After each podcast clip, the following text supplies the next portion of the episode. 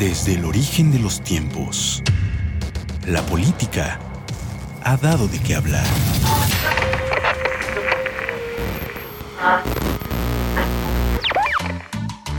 Y para eso, compartamos el atole.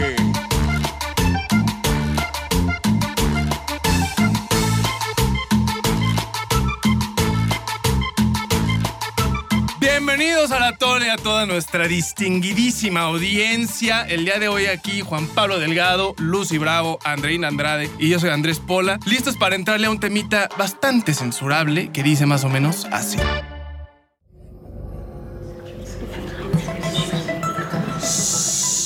Guarden silencio, raza. Quizá nos hayan enterado, pero todos los días las máquinas nos están espiando bien machín. ¡No! ¡No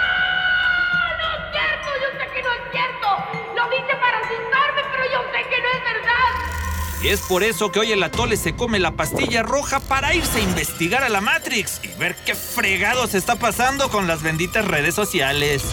Libera.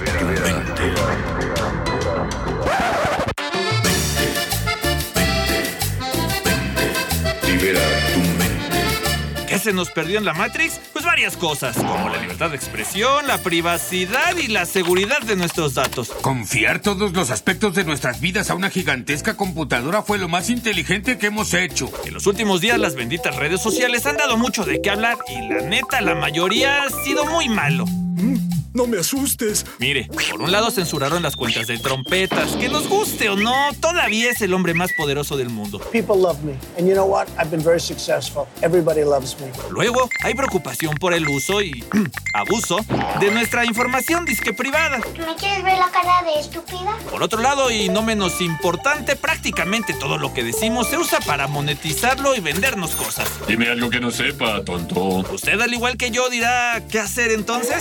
¿Se podrá regular estos pelados del Face y del Twitter? ¿O acaso ya nos fregaron los nuevos Big Brothers del mundo digital? Los voy a acusar con sus mamás. Pues antes de que les dé el patatús, mejor vámonos con los analistas del atole que, como el Neo y la Trinity, hoy se ponen su gabardina de látex para combatir a las máquinas que nos quieren esclavizar.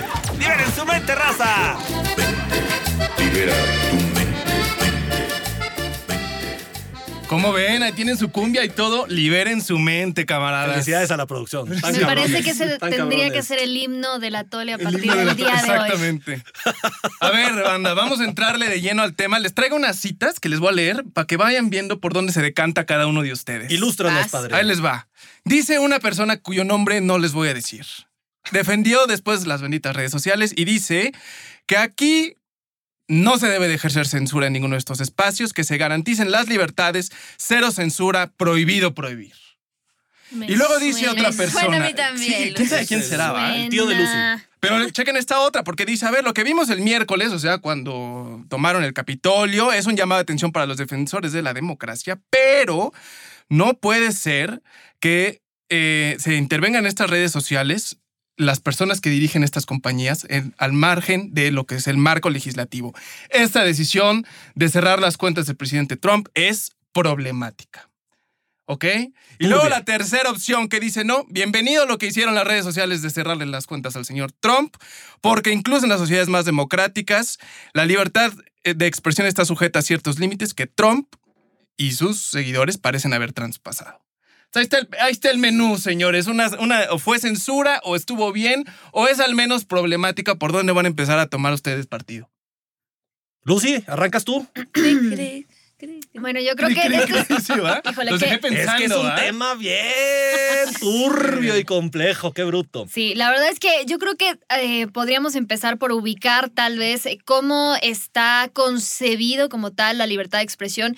Yo considero y pues me atengo a lo que dice la Constitución y es que no es un derecho absoluto y es que eh, pues digamos que se puede restringir la libertad de expresión cuando la manifestación de las ideas ataque a la moral, los derechos de terceros, provoque algún delito o perturbe el orden público. Ni más Ahora, ni menos. por supuesto que todo esto está sujeto a la interpretación como cualquier otra ley, pero sí tenemos que partir desde ciertas bases sólidas, ciertos marcos jurídicos para entonces ya poder de ahí ir desglosando pues estas aristas, porque pues desafortunadamente pues nada es blanco-negro, eh, no se trata de caer en estos maniqueísmos de, bueno o malo. Ahora, yo creo que lo que vimos en el Capitolio fue la culminación de un mandato que utilizó plataformas como redes sociales para promover las mentiras, la conspiración, la desinformación, las noticias falsas, pero quien debió actuar fue el sistema judicial de Estados Unidos, no Silicon Valley. Y esto es lo verdaderamente grave, que ante la ausencia de las instancias que tendrían que haber intervenido mucho antes de llegar a ese punto de tan grave que incluso algunos consideran un punto de no retorno, eh, pues digamos que a- bajo la presión social, como le quieran llamar, ya que incluso han trascendido algunas versiones de que fue a raíz de este, una especie de como amotinamiento de los empleados de las grandes tecnológicas que orillaron a los directores de las mismas a finalmente cancelar las cuentas de Donald Trump. Ahora, yo creo que eh, este fue, digamos, como que el capítulo final de esta historia que empezó mucho antes, pero pues bueno, vamos a entrando en materia, ese es por lo pronto lo que creo. A mí me parece muy bien que hayas empezado con, digamos, explicar los derechos que están garantizados bajo la Constitución en cuestión de libertad de expresión. Porque ahí sí está nuestra, nuestro derecho a poder expresarnos libremente, pero no al pinche derecho de tener o no redes sociales. Y entonces no se pueden quejar quienes están quejando, incluido el presidente de la República, de que esto sea censura. Estás hablando de Trump, número uno, que es el hombre más poderoso del mundo, como bien decía el Full Track, le guste o no a la raza, y tiene mil avenidas para sacar su mensaje. Tiene las cuentas de la Casa Blanca, puede hablarle a sus amiguitos de Fox News, puede hacer lo que sea. Es el presidente de Estados Unidos. Entonces, que le hayan quitado Twitter y luego eh, Facebook y luego YouTube y todo eso, sí, son empresas que están tomando una decisión editorial y o monetaria, porque también obviamente pues, es cuestión de lana, pero no podemos hablar de censura, sino simplemente de que no es bienvenido ya el señor en esas redes. Y así, ¿estamos a merced de estos pelados? Sí. Qué grosería. A ver, Qué ¿por qué grosería que no lo dejen. Pero bueno, yo, es que ahorita justo, justo Lucy hablaba de Sí. blancos y negros. Yo, yo creo que yo estoy como en un matiz gris. Yo, yo entiendo la libertad de expresión como un derecho fundamental. En eso estamos completamente de acuerdo. Por y creo su que somos pollo. Acérrimos defensores de la libertad de expresión, pero también entiendo que sí tiene que llegar un límite. A mí particularmente me mm, perturba y me incomoda un poco que a Trump lo hayan sacado de las redes sociales, porque también, pero también entiendo que, re- que, la libertad de expresión tiene sus, límites y justo lo que decías tú, Lucio. Es, decir, si tú utilizas las, la- las redes sociales, que además Twitter es el megáfono preferido de Donald Trump, o fue, el megáfono preferido de Donald Trump, este, durante su presidencia, la utilizas para, para incitar a este tipo de actos de violencia, por supuesto que ahí es donde se rompe y se quiebra este límite. Yo, obviamente, no estoy de acuerdo con la censura, estoy de acuerdo contigo, Juan Pablo, es el hombre más poderoso del mundo y lo callaron. Tiene otras ventanas, sí, pero creo que ¿cómo no? siempre Twitter fue su gran, su gran megáfono y su gran ventana. O sea, pero es que eh, lo que dice Lucia además se, se- se replica en otra legislación internacional. O sea, hay límites constitucionales y, y legislativos a la libertad de expresión. Lo que dicho de otra manera quiere decir, no tienes un derecho a incitar a la violencia, no tienes derecho a eh, propagar mensajes racistas, no tienes derecho a, A llamar a la insurrección. Eso es un derecho que no tenemos. Entonces, Correcto. cuando alguien te dice eso, no lo digas, no están coartándote ningún derecho. Y particularmente en el Capitolio esto terminó con cinco muertos. O sea, no Claro. fue una protesta. Exacto. Entonces, entonces de censura como que medio no podemos hablar, ¿no? Yo O sea, no estoy- sí, creo que por primera vez tenemos un, un consenso en el atole. ¿Los cuatro? Esto, esto hay que celebrarlo. muy- gracias al señor. Trump. Sí. Sí, censura no es. Censura Quien no esté es. utilizando esa palabra está, creo yo, cayendo en un gravísimo error. En un Y sí podemos hablar, como bien dice Nina, pues que, que se ve bien feo, que, que mamones y que, que eso está mal, que las empresas no deberían de poder tener tanto poder, pero ese es otro tema. Pero a Lo que ver, pasa- pero entrémosle es justo a ese tema. Oh, Y, perdón, y vas. justamente hablando de la, de, de la libertad de expresión, yo creo que en todas las constituciones de los estados democráticos existe eh, eso como un derecho fundamental.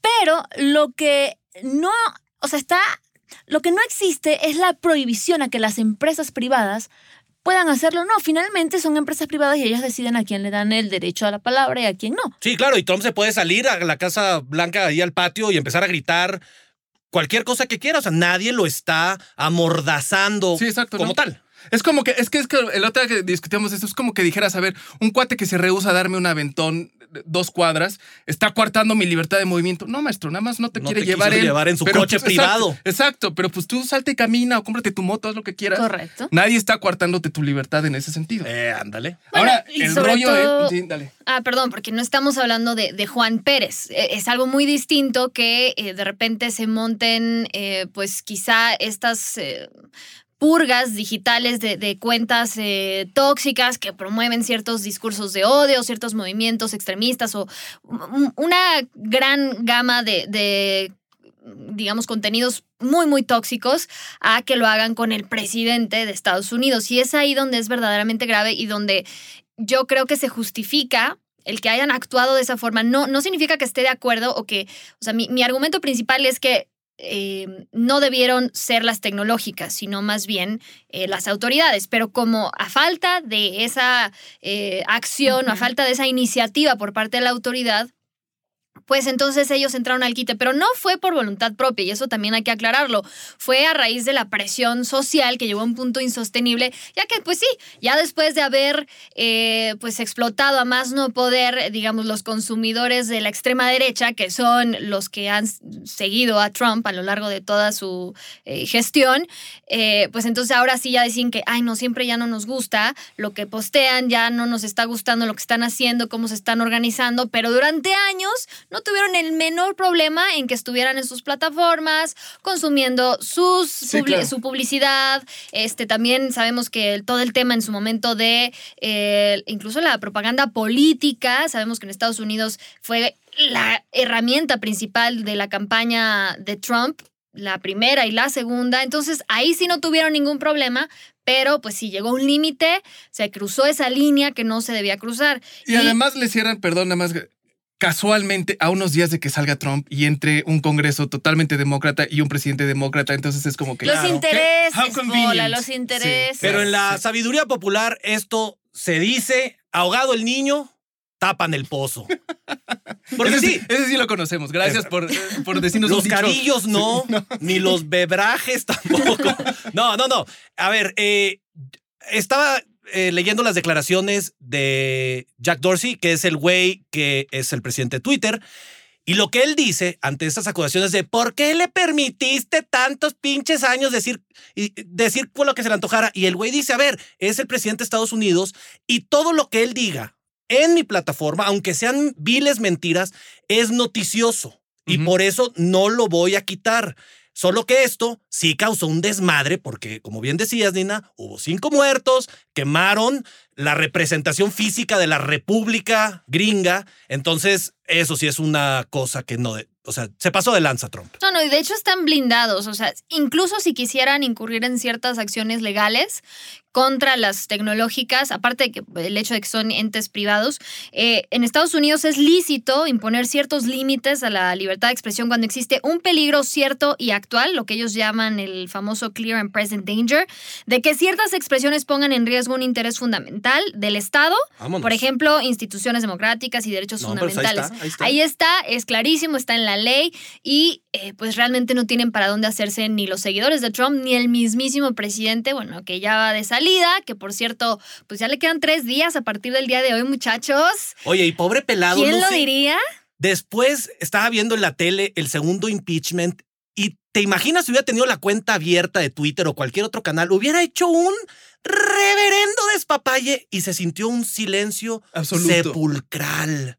Lo Sin- extrañaron, Un acepten lo que lo extrañaron. Un poquito sí, un poquito sí. Oye, pero a ver, entonces el tema de que sean un conjunto, porque además es interesante, o sea, estos cuates no son cualquier eh, Twitter, Facebook, todas estas empresas tienen una posición de poder en el mercado de las redes sociales bastante, bastante acentuada. Entonces, quienes vienen a determinar qué es que ahora lo que dice Lucy, a lo mejor digo un poco obligados y un poco porque la autoridad no dice nada, pero quienes vienen a decir qué se puede decir y qué no se puede decir son como le llaman, actores preponderantes del mercado. Entonces, la discusión es la que decía Juan Pablo, ¿no? Bueno, ¿y quién puede decir entonces qué se vale y qué no se vale? A mí me parece Ese tema gravísimo. está gravísimo. A mí me parece gravísimo que Mark Zuckerberg, por ejemplo, tenga el poder de decir qué se publica y qué no se publica en la opinión Sí. pública del planeta, porque estamos hablando de que es una red social que recorre todo el planeta. Entonces, Pero eso no es culpa de Mark, eso es culpa de las autoridades, eso es culpa del Estado que no ha actuado en tiempo y forma y que está rebasado por el avance vertiginoso de las tecnológicas. Y es que incluso cuando veíamos estas famosas audiencias donde los llaman a comparecer y dicen, uh, ya los llamaron a cuentas y uy, no, eso no pasa aquí, por ejemplo, tú los ve- veías las preguntas que les hacían los legisladores a los CEOs de estos gigantes tecnológicos que no tenían ni la menor idea de cómo funcionaban, que dices, híjole, o sea, ¿cómo ellos van a, de alguna forma, eh, eh, establecer un marco? Porque sí, o sea, yo sé que esto también ya de repente se puede volver muy polémico que el Estado tenga que intervenir, pero es que sí, o sea, tiene que haber un balance, un equilibrio entre vigilar el contenido tóxico y permitir que evidentemente pues, fluya libremente eh, el desarrollo de este tipo de empresas. A mí, yo quiero hacer eco lo que estaba diciendo Nina porque creo que ibas a decir que está de la fregada.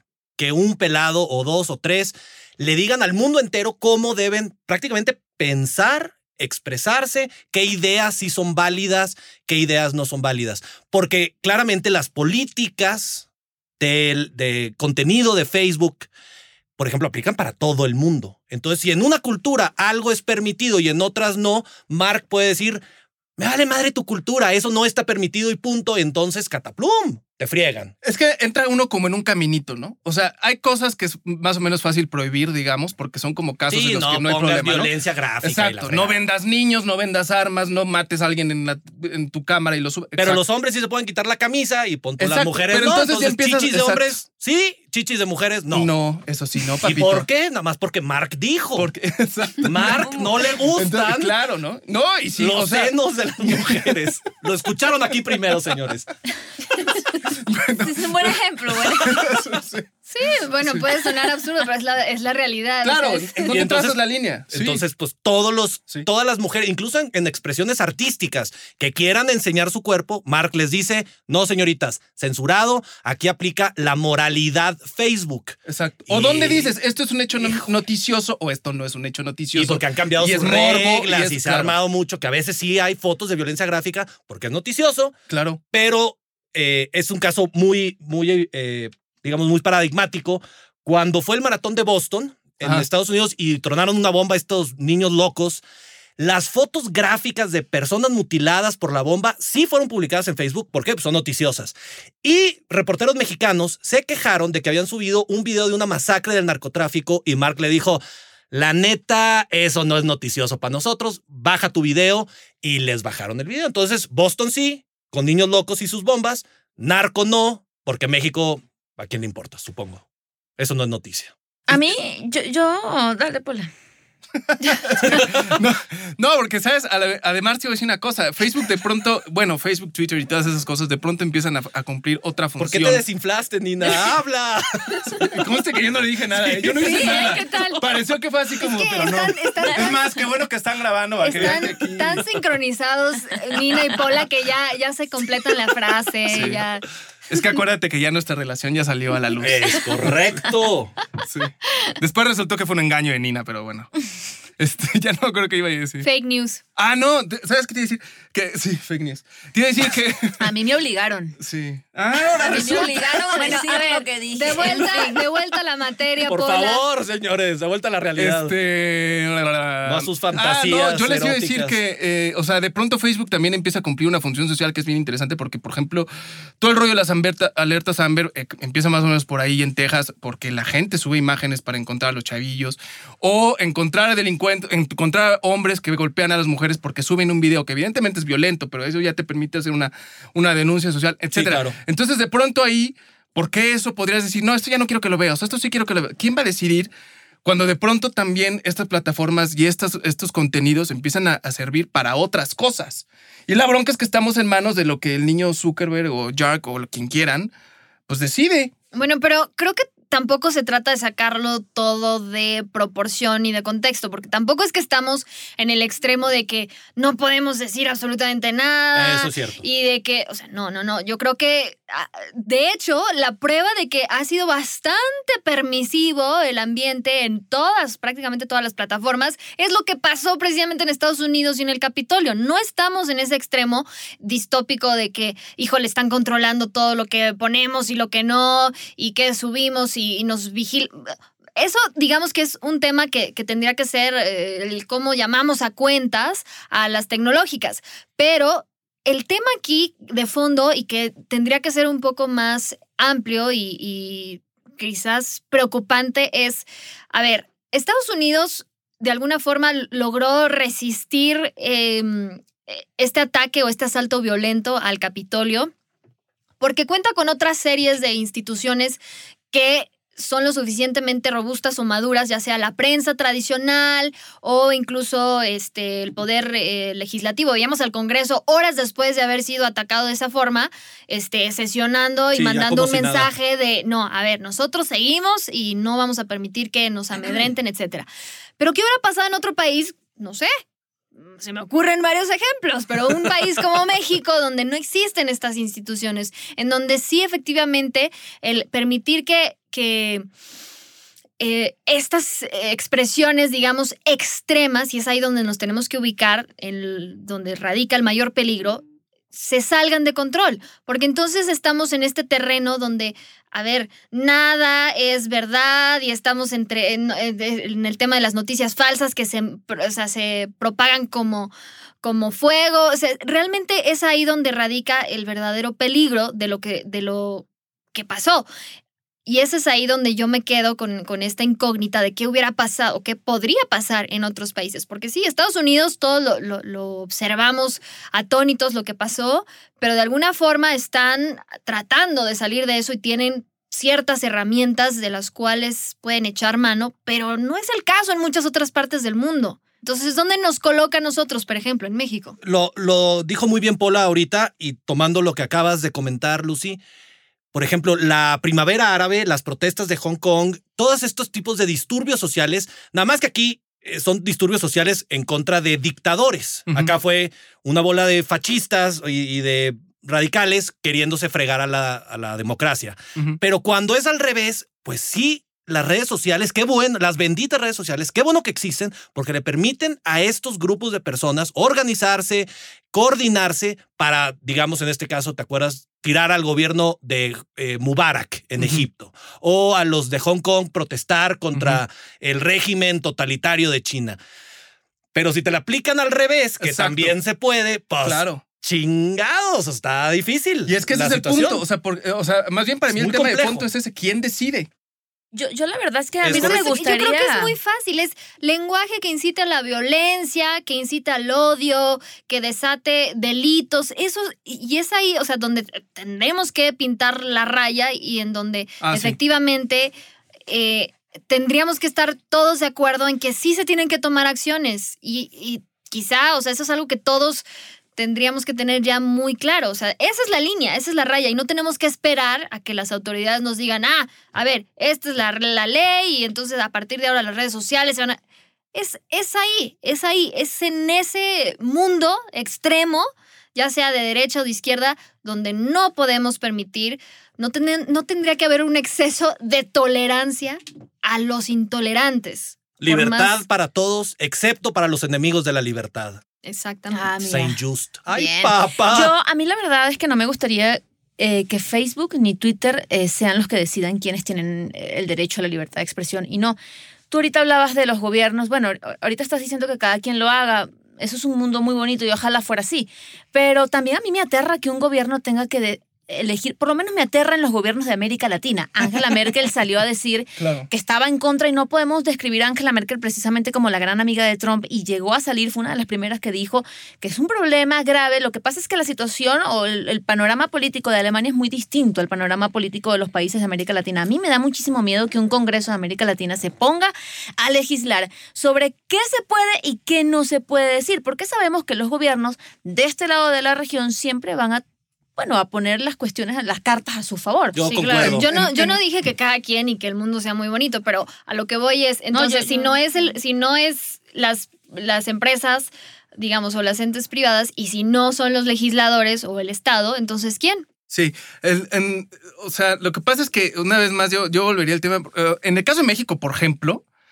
antes de que digas nada, nadie te puede hacer que no lo digas. Eso sí es diferente de Estados Unidos. Aquí lo que pasa es que después de que lo dijiste, pueden eh, eh, Tener consecuencias. Tener consecuencias de atribuirte responsabilidades penales, civiles o administrativas, ¿no? Y- Exacto. ¿cómo se Pero una vez que lo dijiste, Sí. ya te. Pero aquí no puede pasar eso que- Difamación y la Exacto. chingada. ¿No? Esa, esa cosa que le llaman censura previa no puede existir.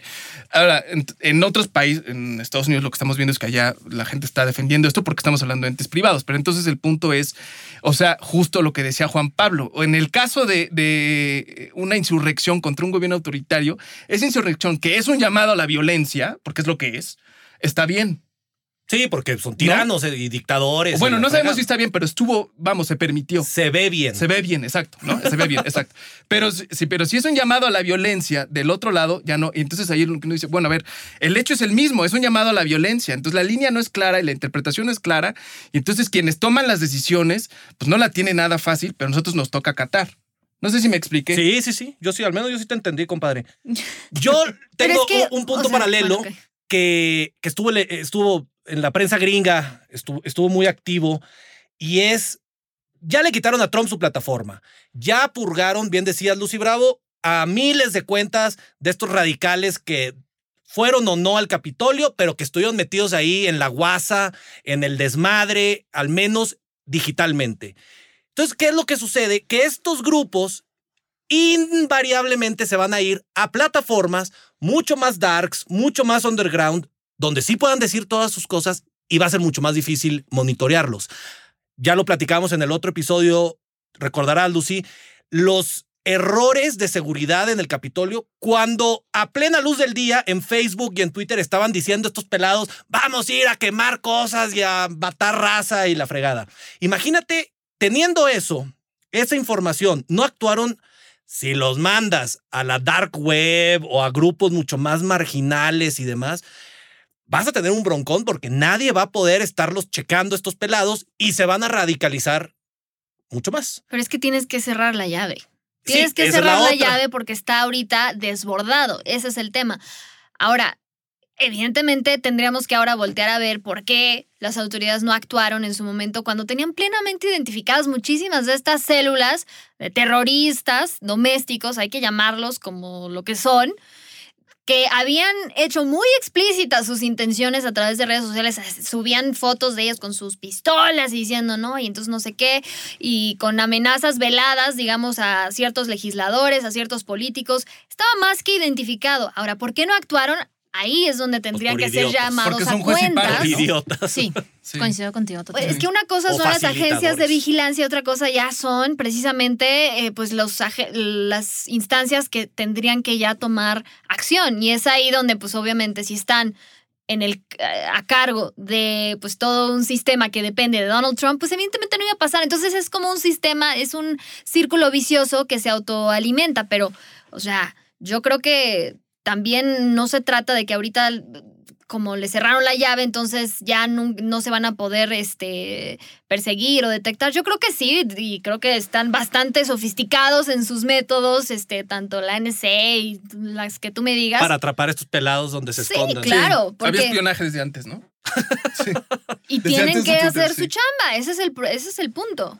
Sí, Claro que eso ahí- requiere de recursos. Cosas que desafortunadamente si en- ni en Estados Unidos tienen los suficientes recursos, ahora imagínate, en un país como México. Hay, hay, hay compañeros, un Te programa, un programa piloto que se está empezando a implementar en Irlanda, en donde se creó precisamente una comisión tercera, por llamarlo así, no son las empresas, tampoco es el gobierno, para justamente intentar promover, no sé, o plantear algunas reglas que cumplir en, la, en las redes sociales. Pero vamos a, a lo que tú decías en un- en- hace unos minutos, Lucy. em, es, es una población con un poquito más de sentido común y seguramente son reglas que no, a lo mejor no van a estar establecidas en una constitución, pero la gente muy cabalmente las va a seguir. Entonces, eh, a mí sí me aterra la idea de que sea el gobierno. Yo tampoco veo otra solución que no sean ellos. Sí, no, el pero- gobierno no, por favor. Pero yo no veo otra solución. Simplemente como que quería comentar que hay un programa piloto en un país donde hay un poquito más de sentido común para, para, para poner algunas reglas. y seguramente nadie va a tener que escribirlas o sacar una, un artículo en la Constitución para que las cumplan. El sentido común es la cosa peor repartida, decía Ricard. Así que. Es lo menos común. sí. Oigan, bueno, entonces, dosis y atole, queridos camaradas. Empezamos con quién levanta la mano. Yo empiezo. Dale, padre. Vámonos. Miren, volviendo al inicio del atole. ¿Censura a Trump? No, señores, no es censura. Y el presidente de México que también se queja de lo mismo, que no invente. No, no es censura. Lo corrieron a Trump de plataformas que son empresas privadas que tienen reglas internas. ¿Nos gustan las reglas o no? Eso ya es discusión que cada uno va a tener que tomar. ¿Qué es lo importante y qué es lo preocupante? Que claramente estas redes sociales están transformando, sí, profundamente, el mundo que percibimos a través de ellas. Y es un mundo creado con estas reglas de nuestro primo Mark, de Jack Dorsey y de quien se te antoje. Y entonces a miles de millones de personas claramente, no quiero decir que las estén manipulando, pero sí les están cambiando su forma de ver el mundo. ¿Qué se puede hacer? Yo, la neta, raza, no tengo esa respuesta. Lo único que les digo es, si se van a quejar y le van a mentar la madre a Mark y la madre, pues sálganse de Facebook y ya no pasa nada. O sea, que cada quien tome una decisión individual de qué hacer con las redes sociales. Si no les gusta, ahí está la puerta. Si medio les gusta y no saben qué hacer, pues quédense un ratito más y luego tomen la decisión después de unas cheves. Y así es la cosa. Muy bien. Me gustó esa verte.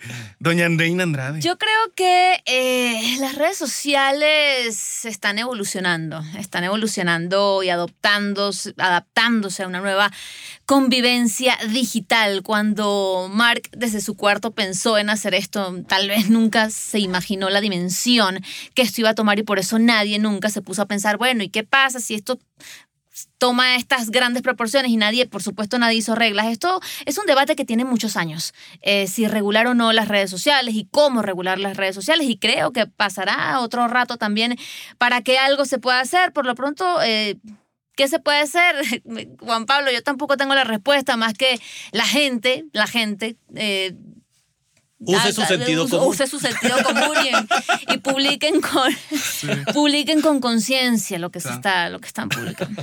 Híjole, Bravo. pues bueno, yo creo que eh, estamos eh, precisamente enfrentándonos a las consecuencias de, de todo un fenómeno que se desató precisamente a raíz de la creación de las redes sociales, en el que la humanidad evidentemente no estaba preparada para eh, tener una herramienta de esa magnitud a su alcance, en el sentido de que pues las redes sociales han llegado a desnudarnos a todos y no en el sentido de las fotos. Sí, qué de- Yo no que- estoy pensando Yo no nada. estoy- yo no- Yo no estoy pensando nada. Ahí Las yo no fotos- entro. las Esas fotos redes yo no que- entro. que Juan Pablo amablemente está buscando desesperadamente en, en En Facebook, pero no me sale ni una, Lucy.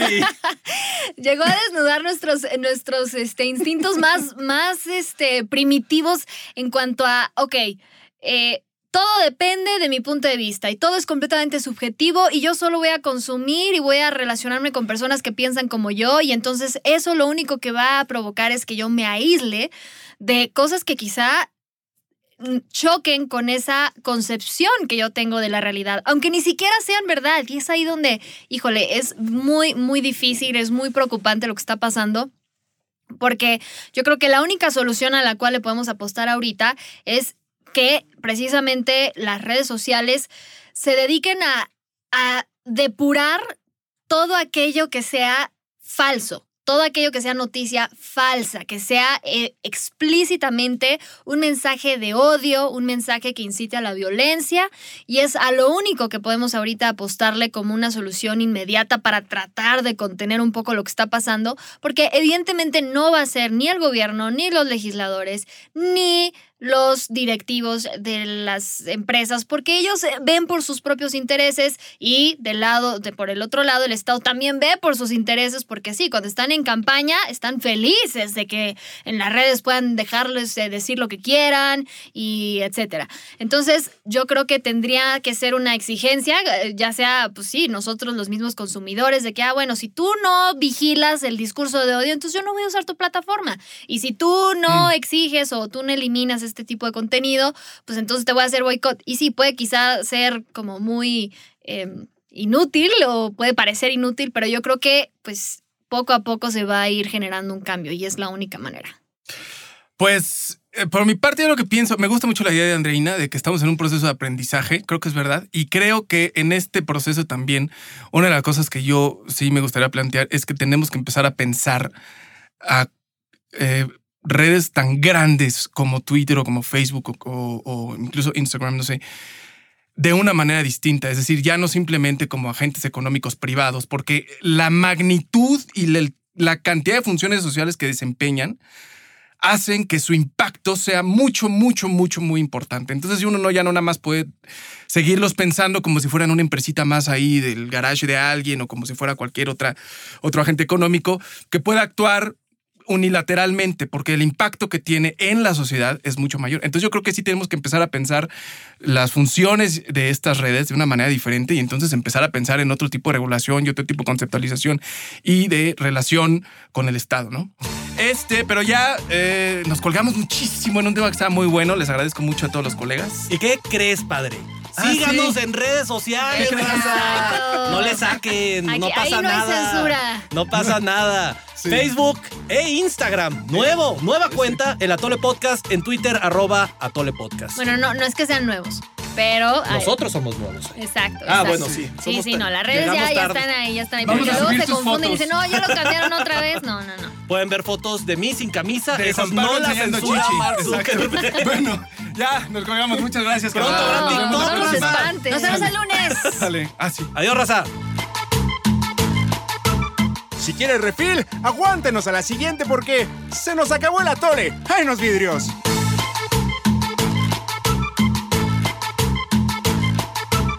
Esto fue una producción de Azteca Noticias. Somos líderes en información digital. Somos multiplataforma. Somos Azteca Noticias.